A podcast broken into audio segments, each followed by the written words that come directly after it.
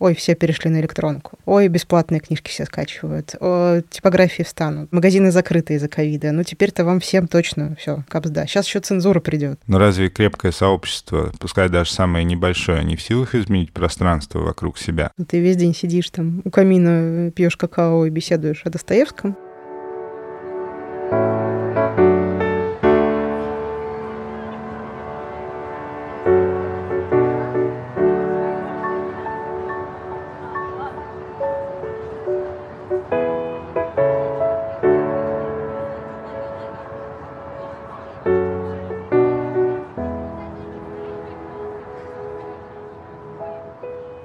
Привет, это подкаст «Цивиум», с вами его ведущие Дима и Катя. Сегодня заключительный десятый эпизод четвертого сезона подкаста «Цивиум», и мы решили посвятить его независимому книжному рынку в России. Мы поговорили с Анной Яковлевой, директоркой магазина «Перемен» в Новосибирске, о том, что такое независимый книжный, как независимая книготорговля связана с издательствами, как устроена работа в магазине «Перемен» и почему книга — это личный выбор каждого.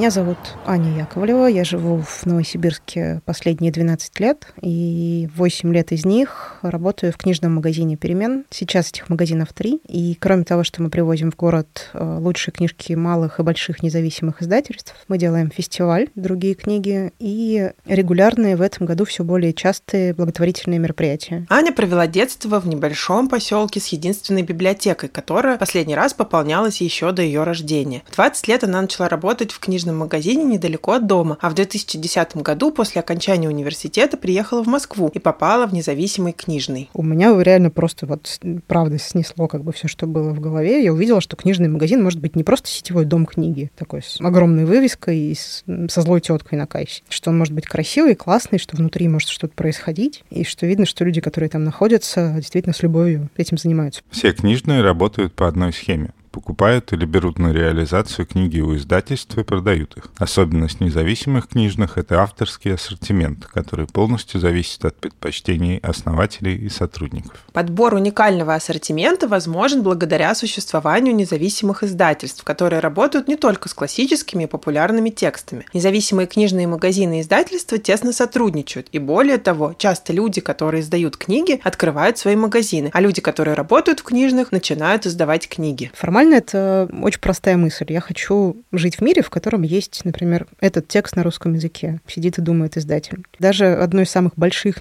сейчас крупных известных издательств, Ман Иванов Фербер, начиналось с того, что ребята увидели несколько книжек, прочитали на английском, пришли к российским издателям, говорят, давайте мы там мы уже перевели буквально, вот мы уже принесли тексты. Никто за это не взялся, они зарегистрировали ООО, юрлицо Ман Иванов Фербер втроем. Сейчас там уже не осталось ни Манны, ни Иванова, ни Фербера, но издательство осталось и стало одним из самых крупных и ведущих на рынке, потому что туда приходят люди, которым хочется, чтобы вот рядом с ними были вот такие-то книжки и такие-то тексты. То же самое с книжниками. Мы хотим, чтобы в городе было такое место, был книжный магазин. Я подозреваю, что это ни с той, ни с другой стороны не просто там не приносит каких-то гигантских денег, что это довольно часто убыточные предприятия, но само ощущение от того, что это есть, оно действительно помогает себе как-то более качественно жить. Потому что ты, в принципе, контролируешь все, что есть рядом с тобой. Ты сам выбираешь, какие книжки привозить, продавать, какие мероприятия делать, кому отказать, может быть, с кем не работать в них. Потому что ты выбираешь сам за себя. Это очень приятное чувство, и ну, с этим всем можно счастливо жить даже в тех условиях, которые у нас сейчас есть. В этом смысле я бы очень посоветовала, конечно, открыть магазин. Но только в этом смысле.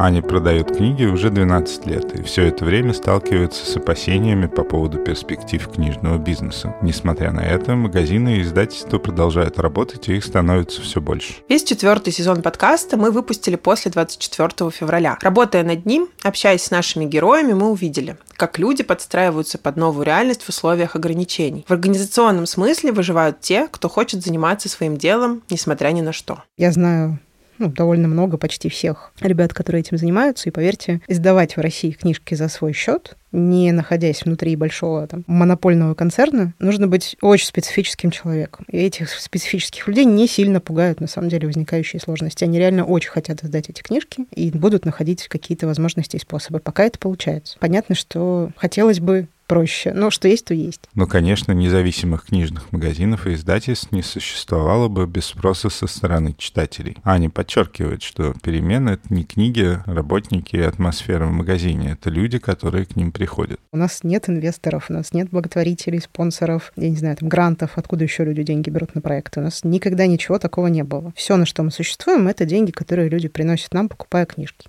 И мы это в какой-то момент перестали стесняться и начали говорить им прямо. Дорогие друзья, если вы хотите хотите, чтобы магазин был, надо покупать книжки. В 2020 году во время пандемии команда книжного перемен осознала, как много людей в Новосибирске и за его пределами поддерживают магазин и разделяют интересы, которые они транслируют через выбор книг. Когда были введены коронавирусные ограничения, книжные нужно было на время закрыть, неделю перед закрытием к ним пришли сотни людей с желанием что-то купить. С точки зрения бизнеса и доли рынка независимые магазины занимают скромное место, но с точки зрения культуры и построения сообщества играют огромную роль поэтому пользуется такой поддержкой. Аня смеется, что даже при открытии новых магазинов большая часть ресурсов появилась благодаря друзьям и знакомым.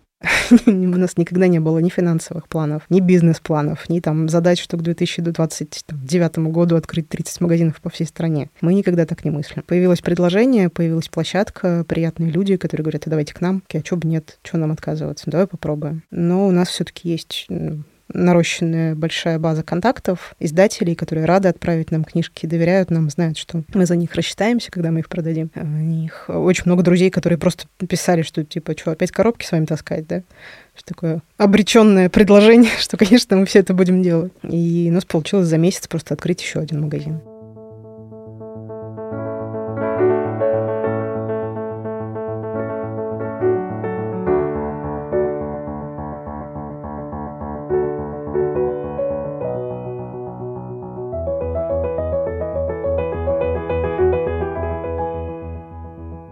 Независимый книжный магазин. Звучит здорово, но нам захотелось узнать, как на самом деле устроена работа в таком месте. Бывает так, что люди приходят в романтических э, представлениях о работе в книжном, что ты весь день сидишь там у камина, пьешь какао и беседуешь о Достоевском, а выясняется, что нужно все время таскать коробки, мыть окна, менять лампочки, что-то еще делать, общаться с разными людьми, приятными, неприятными людьми, решать какие-то проблемы самостоятельно. Не всем это подходит. Когда они проводят собеседование с новыми людьми, она всегда говорит, что им не нужен человек, который нуждается в инструкциях и заученных действиях. Работа не построена на строгой иерархии и разделении обязанностей. Пространство магазина находится в процессе процессе постоянного производства и полностью зависит от сотрудников. Твоя основная задача — быть хозяином на месте, ориентироваться, брать на себя ответственность. Сейчас, в данном случае, например, за то, чтобы убрать коробки с прохода. И это звучит очень просто, но на самом деле иногда приходится это объяснять, что ты должен такое решение сейчас принять. Это прям решение убрать коробки с прохода, потому что человек должен пройти. Если он не сможет пройти, он не потрогает эту книжку, он ее не купит, твоя зарплата зависит от продаж. Смотри, как все связано.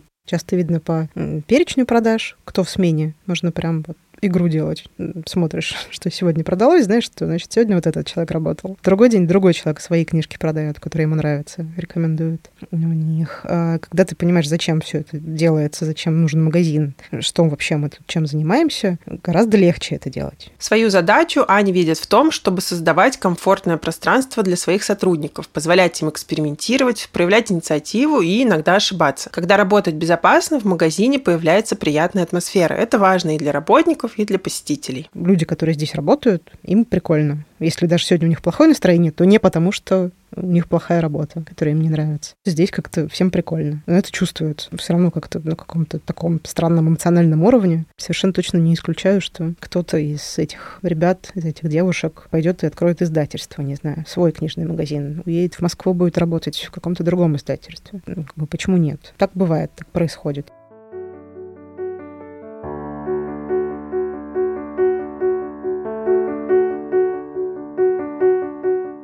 Другая важная часть работы перемен – мероприятия. В самом начале Аня упомянула фестиваль «Другие книги», но кроме этого ребята организуют лекции, мастер-классы и благотворительные события. Они не беспокоятся о трендах в надежде расширить аудиторию и придерживаются только тех тем, которые интересны им самим. Если мы делаем мероприятия, которых нам самим не интересно, на него не приходят люди. Ну, вот факт, научно-математически доказанный факт. И надо их делать только если ты сам хочешь на них пройти. У них. Мы это, в общем, как бы так людям и транслируем, что мы вас зовем только туда, куда пришли бы сами. Мы фестиваль делаем тоже из того, что нам не хватало фестиваля вот именно такой направленности, с такими спикерами, с такими темами. И я когда ставлю программу, то есть я формулирую программу фестиваля, я выбираю всегда темы, на которые я хотела бы сама послушать. Я их почти никогда не слышу, потому что ты как организатор бегаешь между ними в мыле и думаешь, зачем вообще все это делал, если я это не могу послушать. Но сам факт того, что ты вот вокруг себя создал что-то, ты сделал что-то чтобы хотелось, чтобы у тебя было. И это даже не... История не про что ты сделал, ты молодец, а про то, что теперь это есть.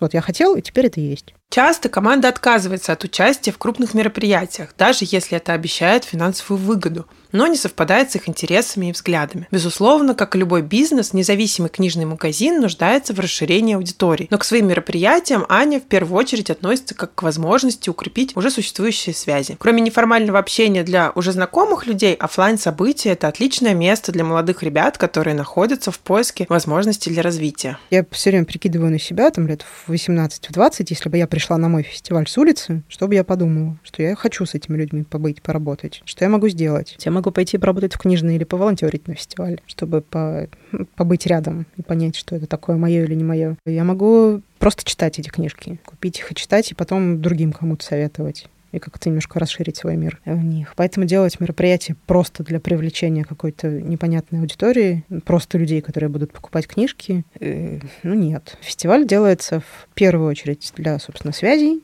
в, в сообществе. И это небольшой секрет, что самое главное на этих фестивалях происходит не на открытых мероприятиях, не на лекциях, мастер-классах с приходящими людьми, а после на вот таких закрытых вечеринках для организаторов. Когда налаживаются контакты, человек, с которым ты выпивал вместе или ночью, простите, бегал за догоном в круглосуточный, наверняка у тебя с ним как-то рабочий контакт наладится лучше потом, чем человек, с которым ты просто по почте переписывался. Неформальное общение — это огромная вообще основа для нашего сотрудничества. И мы все время ездим отсюда на московские, петербургские какие-то ярмарки. Опять же, не для того, чтобы на книжки посмотреть, а для того, чтобы пообщаться неформально.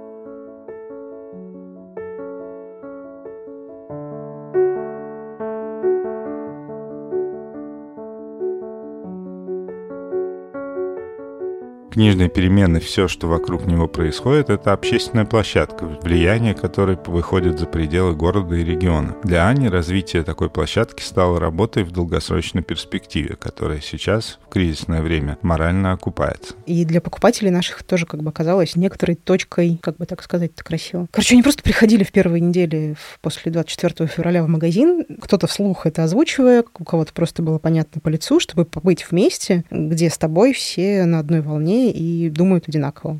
Вместе посидеть, побояться, поохать. Оказалось, что вот, да, у магазина есть такая репутация, что место, где свои тебя поддержат. Мы предположили, что появление и существование таких мест меняет общество к лучшему. Но Аня относится к этой идее довольно скептично. Если бы это так работало, и открытие книжных магазинов меняло общество, я бы взяла 800 тысяч кредитов и открыла магазин в каждом доме. Это, к сожалению, так не работает. И наше влияние э, сильно переоценено в наших узких кругах. Я процитирую Нину Дашевскую, писателя, которая э, как-то сказала, может быть, несколько раз кому-то сказала, что у тиражей ее книг 3000 экземпляров, среднее количество. И она очень много ездит по России, встречается с читателями, говорит, у меня ощущение, что я видела все три тысячи, что я их всех в разных городах встретила, с каждым поговорила. Но разве крепкое сообщество, пускай даже самое небольшое, не в силах изменить пространство вокруг себя? Когда мы разговаривали с Аней, я привел в пример влияние внутри семьи между братьями и сестрами, детьми и родителями. Так человек из сообщества перемен прочитал книгу, сходил на мероприятие и может поделиться своими впечатлениями и взглядами со своими родными. И в каком-то смысле смысле создать возможность для изменений. Столько историй про семьи, которых сейчас расколола. Хотя, казалось бы, они все росли вместе, у них стояли одни и те же книжки на полках. Я весь март смотрела на людей и думала, что мы с вами вроде одни книжки читали, одни фильмы смотрели, у нас выбора-то не было, там у них э,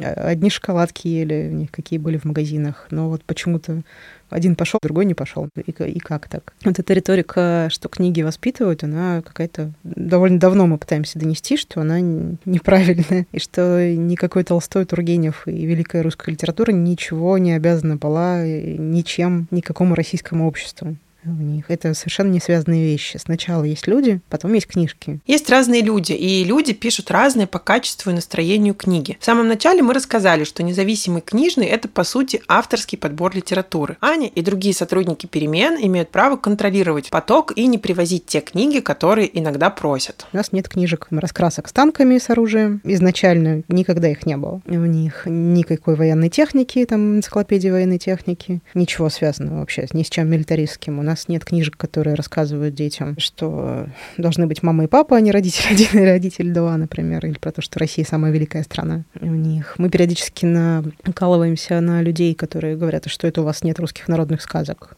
а где это Пушкин? А у нас довольно специфическая подборка детской литературы. Мы сразу решили, что мы не будем возить классику. Потому что магазины в Новосибирске этой классикой забиты просто вот по шею. В магазине «Перемен» есть как взрослая, так и детская литература. И команда регулярно сталкивается со смешными ситуациями, и некоторыми из которых Аня делится в своем телеграм-канале. За 8 лет у магазина сформировалась довольно крепкая аудитория. Но иногда у людей, особенно у родителей с детьми, возникают вопросы, почему в магазине что-то есть, а чего-то нет. Но периодически спрашивают, спрашивают, а что это у вас тут, одни шведы, что ли? Что вы хотите сделать из наших детей шведов? Мы терпеливо объясняем, что шведская культура довольно много вкладывала в развитие детской литературы, в ее распространение, что это все признанная классика, давайте попробуйте. В итоге этот ребенок требует читать ему все 12 частей Петсона и Финдуса, на самом деле, большая часть людей, которые приходят, они, в общем-то, понимают, что ребенку нужно давать выбор. Книжка — это самое безопасное, в общем-то, книжный магазин, пространство, в котором ты дашь ребенку выбор. Если это еще и книжный магазин, который, ну, в каком-то смысле доказал свою экспертность в выборе книг и в том, что мы действительно ну, немножко понимаем, что привозить, а плюс некоторая наша вкусовая подборка. То есть мы привозим только те книжки, которые нам нравятся. Иногда действительно говорим, дорогие издатели, мы понимаем, что это хорошо, но нам к сердцу это не лежит, мы это продать не сможем. А тогда, наверное, довольно просто отпускать ребенка выбирать книжку книжку. Самое крутое, что мы можем увидеть, это «Привет, я пошел во взрослый отдел, ты в детский отдел, вот у тебя там тысяча-две тысячи рублей, ты идешь, выбираешь себе книжку». Еще круче, когда родитель спрашивает, почему ты ее выбрал. Не отговаривает, не говорит, ой, там тебе это не по возрасту, тебе это рано, тебе это поздно, там, ты не поймешь, прочитаешь и выбросишь один раз, а просто спрашивает, почему. И у них происходит какой-то классный взрослый человеческий разговор.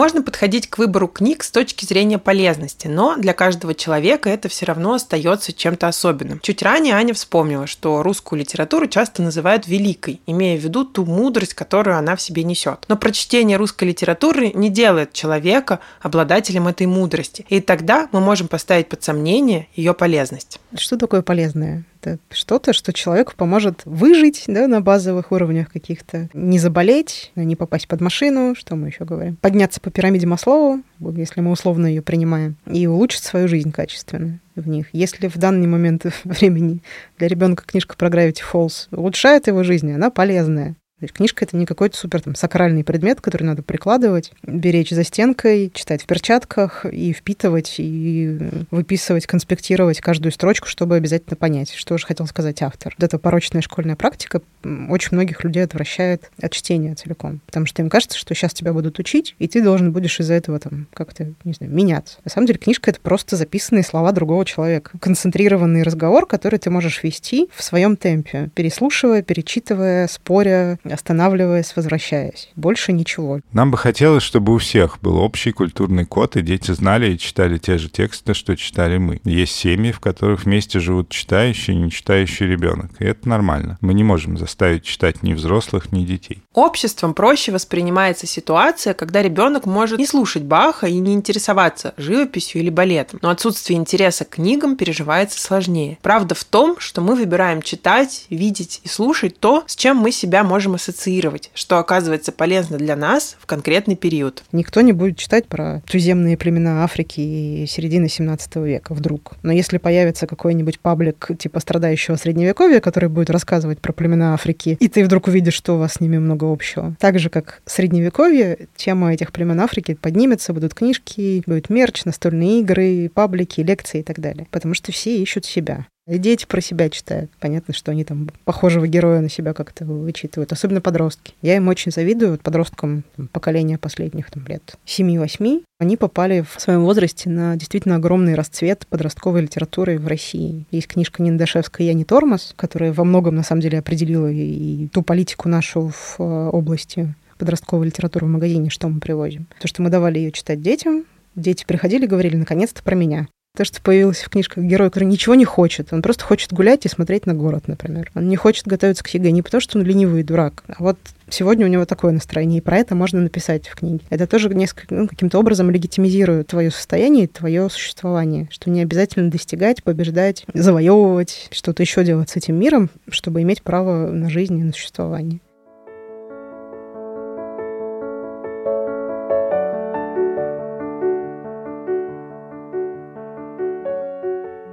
Конце разговора мы решили спросить у Ани, чтобы она посоветовала тем, кто интересуется работой в книжной сфере или просто хочет открыть свое дело. Когда к нам с таким приходят, мы все время смеемся с коллегами, говорим, не надо, не открывай книжный, тебе это не надо, чувак, подумай сто раз. Если все-таки очень сильно надо, э, во-первых, интернет полон разнообразных руководств и опыта, и чтения. Просто пойми, что уже было сделано до тебя. А во-вторых, приходи и спрашивай. Ну, у тех, кто уже это делает. Никто не скажет, иди отсюда, у меня на тебя нет времени. Ничего нет более полезного, ну, в моем случае, чем вот это наше там, микрокомьюнити независимых книготорговцев. Потому что это, ну, у тебя в стране есть еще примерно 30 человек, с которыми ты прям на одном языке буквально разговариваешь, и у вас общие там, поставщики, у вас общие проблемы, общие законы выходят, в смысле, они вас касаются. У них не нужно никому объяснять, как именно они вас касаются. Можно просто поорать, посидеть вместе.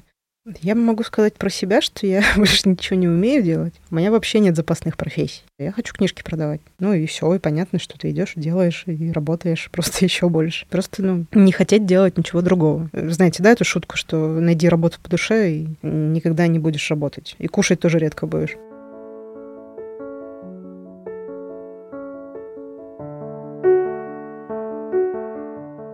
Весь наш подкаст и этот эпизод не исключение о том, что сообщество — это важно. Независимые книжные перемены — это одна из культурных ячеек, задающих ценности и принципы, с которыми людям хочется себя ассоциировать. Наши герои — это люди, которые занимаются общественной деятельностью, помогают другим и создают новое. И мы рады, что мы имеем возможность рассказывать эти истории нашим слушателям. Мы попросили некоторых наших постоянных слушателей поделиться своими впечатлениями о последнем сезоне подкаста, рассказать, какие эпизоды им понравились больше и на что они их вдохновили.